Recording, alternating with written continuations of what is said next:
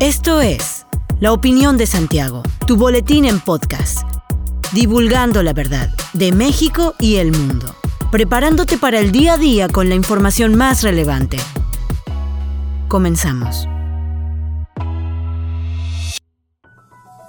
Buen día, bienvenido a la Opinión de Santiago, tu dosis breve de información para arrancar el día con lo más relevante a nivel nacional e internacional. La Federación Internacional de Fútbol Asociación informó que ha abierto un expediente en contra de la Federación Mexicana de Fútbol porque se escucharon cánticos discriminatorios en el Estadio 974 en Doha durante el partido contra Polonia. Durante el encuentro en las tribunas mexicanas se lograron escuchar diversos cánticos homófobos y peyorativos, razones por las cuales la FIFA puede sancionar económicamente a la Federación Mexicana. Otra de las elecciones que afrontan algo similar es la de Ecuador por las actitudes de su afición durante el encuentro frente a Qatar. De igual forma, tras el partido entre México y Polonia, cuatro mexicanos solicitaron ayuda consular al personal de exteriores en Qatar. Dos de ellos estaban en estado de ebriedad, a otro le encontraron varios boletos durante su ingreso al estadio y a otro que llevaba una cantidad importante de efectivo. Tuvimos la oportunidad de brindar protección consular a cuatro personas. Le daremos un seguimiento puntual a sus casos, dijo Vanessa Calva Ruiz, directora de Protección Consular y Planeación Estratégica de la Secretaría de Relaciones Exteriores.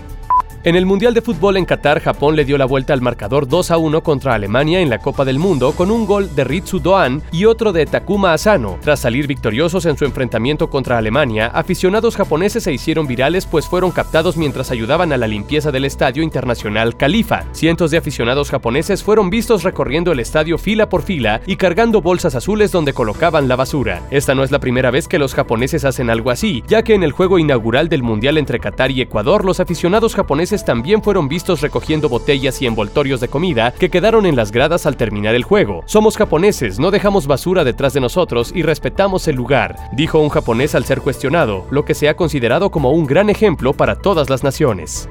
Las obras de la Avenida 5 de Febrero están apenas en un 10% de avance, informó Fernando González Salinas, secretario de Desarrollo Urbano y Obras Públicas del Gobierno del Estado de Querétaro. A pesar de lo anterior, dijo que se trabaja en temas previstos, como es el caso de la cimentación de 22 puentes que estarán sustentados en 4.700 pilas. Explicó que se trata de perforaciones que van de los 15 a los 22 metros en el caso de las más profundas. Luego se hace un armado con varillas, las cuales se introducen y se hace el colado. Con respecto al tráfico vehicular, Fernando González comentó que este continúa lento debido a que se realizó una reducción de 6 a 2 carriles en cada sentido. Sobre los trabajos del Cárcamo, el secretario de Obras Públicas argumentó que ya se trabaja en la instalación de la tapa, por lo que se elabora en la colocación de la subestación y siete bombas que conforman la parte electromecánica. En ese sentido, expresó que para terminar esta parte se trabajará a fondo durante el fin de semana.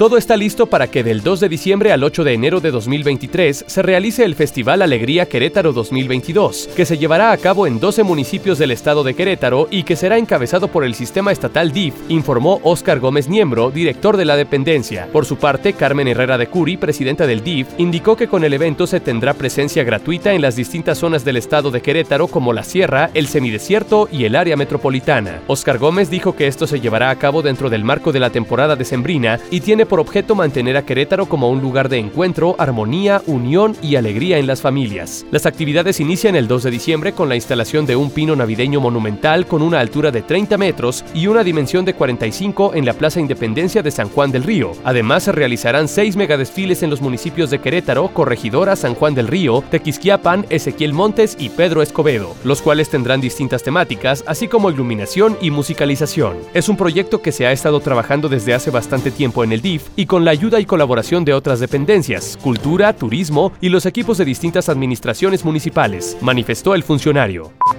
El gobernador Mauricio Curi González inauguró la estación de bomberos Gustavo Emilio Nieto Ruiz en el municipio de San Juan del Río. Siendo un compromiso adquirido en campaña, la obra representó una inversión superior a los 65 millones de pesos y brindará servicio oportuno a más de 297 mil personas. Curi González describió a las y los bomberos como seres humanos extraordinarios que arriesgan su vida para salvar la de los demás, como héroes que con fuerza y valentía hacen frente al peligro y cuidan de la población. De la misma forma, entregó las llaves de dos unidades motobombas que donaron en en conjunto Idali Medical y el municipio de San Juan del Río. El secretario de Desarrollo Urbano y Obras Públicas, Fernando González Salinas, dio a conocer que la estación de bomberos consta de un edificio operativo y otro administrativo, ambos unidos por un patio de maniobras con espacio suficiente para albergar hasta cinco vehículos de emergencias. La presidenta del Consejo de Prevención y Ayuda del Heroico Cuerpo de Bomberos del municipio de San Juan del Río, Tania Ruiz Castro, compartió que tras 54 años de espera, hoy se cuenta por fin con una moderna estación de bomberos que dará servicio oportuno al 33% de las emergencias de la demarcación.